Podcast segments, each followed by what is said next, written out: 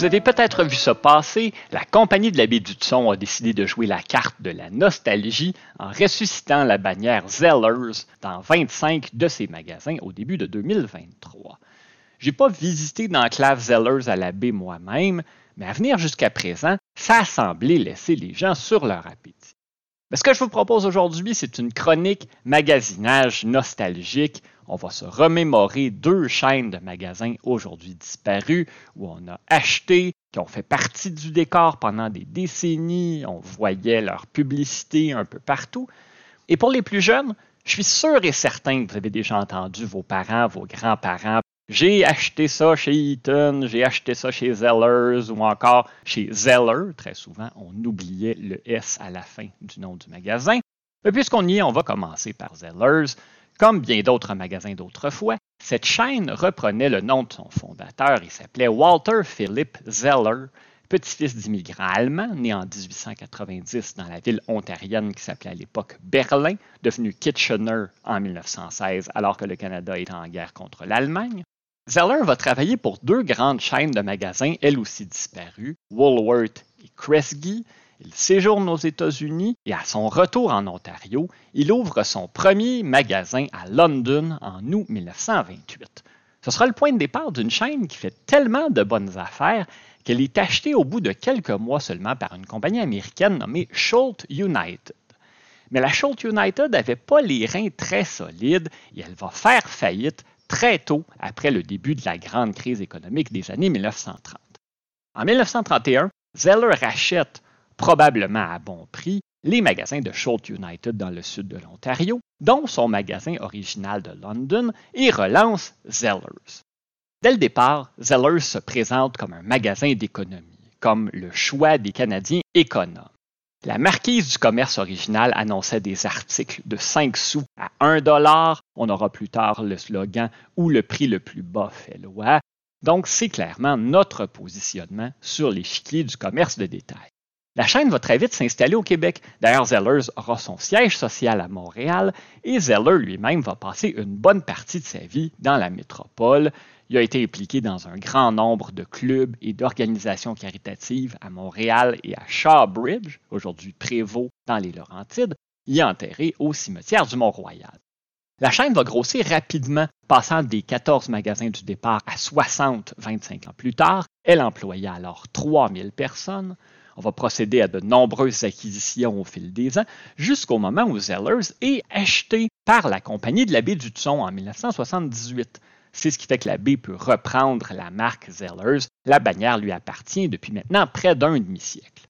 Les années 1980 et 90 sont favorables à Zellers qui connaît une forte croissance.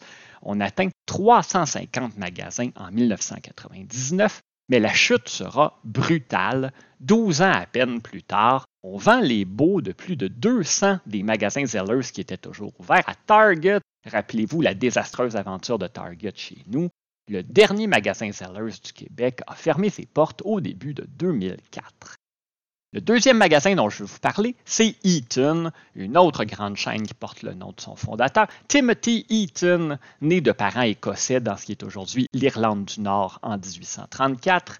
Il immigre au Canada avec plusieurs membres de sa famille à l'âge de 20 ans. Il va se porter acquéreur d'un commerce à St. Mary's, petite municipalité pas très loin de London, là où Walter Zeller a fondé son premier magasin. Et en 1869, il en avait assez des petites villes et décide d'acheter un nouveau magasin rue Yonge, tout près de la rue B, dans ce qui est aujourd'hui le cœur de Toronto. C'est un tout petit emplacement. Eaton avait quatre employés sous ses ordres, mais c'est là qu'est né ce qui deviendra la plus grande chaîne de magasins de détail au Canada. Eaton était très avant-gardiste dans sa gestion des affaires. Dans son magasin, on vendait les articles à prix fixe il n'y avait pas de négociation comme le faisaient généralement les commerces de l'époque. On ne faisait pas de crédit et si le client ou la cliente n'était pas satisfait, on lui remboursait son argent, politique qui a été une des marques de commerce de l'entreprise tout au long de son histoire. Autre innovation qui a grandement contribué à la popularité d'Eaton, le magasin lance en 1884 son service de vente par catalogue. À une époque où une forte proportion de la population vit dans les campagnes et que les moyens de transport sont rudimentaires, c'était une véritable révolution. On n'était plus obligé de se contenter de ce que le magasin général du village avait en inventaire, ni d'atteler la jument pour faire le souvent long voyage jusqu'à la ville la plus proche. On retrouvait dans le catalogue Eaton et dans celui de ses concurrents qui sont venus par la suite à peu près tout ce qu'on pouvait imaginer. C'était l'équivalent au 19e siècle des plateformes d'achat en ligne d'aujourd'hui, en termes de présence physique au Québec, Eaton va frapper un grand coup en achetant en 1925 une des principales enseignes du commerce de détail à Montréal, les magasins Goodwin. On a payé 5 300 000 dollars comptant, une méga transaction pour l'époque, et on prévoyait investir un 3 millions additionnel pour rénover et agrandir tout particulièrement le grand magasin Goodwin de la rue Sainte-Catherine. Devenu le grand magasin Eaton, on a ajouté six étages à l'édifice original et c'est là qu'en 1931, on a ouvert le fameux restaurant du 9e étage dont on prévoit la réouverture très prochainement. Les magasins Eaton faisaient également parler d'eux en commanditant des défilés du Père Noël à Montréal, à Winnipeg, mais surtout à Toronto à partir de 1905. Le défilé de Toronto a longtemps été considéré comme le plus important en Amérique du Nord on l'a diffusé à la radio à partir des années 1930, puis à la télé dès le début de ce médium au Canada. Même que le réseau de télévision américain CBS en diffusait des portions au sud de la frontière, c'était une publicité formidable pour la chaîne. En 1976, coup de tonnerre dans le ciel canadien au Canada anglais tout particulièrement, Eaton cesse de produire son fameux catalogue, une institution depuis presque un siècle. On disait que c'était plus rentable la vente par catalogue qu'avec le développement des centres commerciaux de banlieue, la société de l'automobile, tout ça. Les gens avaient plus envie de commander et d'attendre que la marchandise arrive. D'ailleurs, c'est assez intéressant de voir les parallèles entre cette rage-là de l'achat par catalogue qu'on voyait fin 19e, première moitié du 20e siècle. Vous aviez toute la marchandise, tout ce que vous pouviez imaginer au bout des doigts, souvent sans avoir à sortir de chez vous si vous faisiez la commande par téléphone. On a perdu ce goût-là de procéder comme ça. Et on le retrouve maintenant d'une manière absolument spectaculaire, alors que les Alibaba et les Amazon ont remplacé le catalogue Eaton, le catalogue de Dupuis Frères ou encore le catalogue Sears, grand concurrent de Eaton, qui a continué à vendre par catalogue pendant des décennies après que Eaton se soit retiré du marché. Il se peut que la chaîne avait tout simplement perdu sa touche magique. Les années 1980 seront très dures pour Eaton, qui comptait plus que la plupart de ses concurrents sur de grands magasins dans les centres-villes des agglomérations majeures, et la concurrence de chaînes comme Zellers, mais aussi l'arrivée de Walmart en 1994, le géant américain s'était porté acquéreur des magasins Woolco du Canada. On passe d'une bannière qui n'existe plus à une autre a poussé Eaton à la faillite en 1999 après 130 ans d'opération. Eaton a été racheté par son concurrent Sears qui a tenté de relancer la marque et son catalogue sans succès et le magasin Sears a connu le même sort qu'Eaton en 2018. Petit détail amusant à propos de Timothy Eaton on trouve une statue grandeur nature du fondateur de la chaîne au Canada Life Center, le domicile des Jets de Winnipeg de la Ligue nationale de hockey.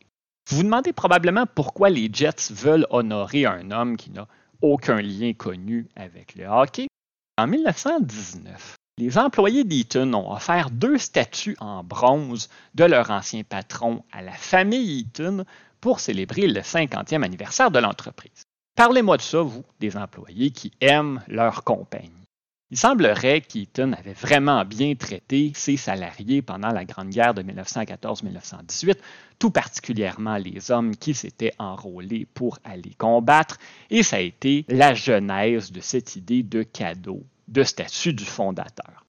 Les entreprises qui démontrent un tout petit peu de loyauté envers leurs employés sont en général bien récompensées. Ça, c'est une chose qu'à mon avis, on n'a pas assez souvent répété dans les écoles de management au fil des ans. Mais là, je m'éloigne de mon sujet. Une des deux statues a été exposée pendant des décennies dans le grand magasin Eaton de Winnipeg, et l'aréna où évoluent les Jets a été construit sur le site occupé autrefois par le magasin Eaton, on a décidé tout simplement de laisser la statue à peu près où elle se trouvait. Maintenant, je ne peux pas terminer une chronique sur Eaton sans vous parler des fameuses vendeuses unilingues anglaises du Eaton de la rue Sainte-Catherine à Montréal.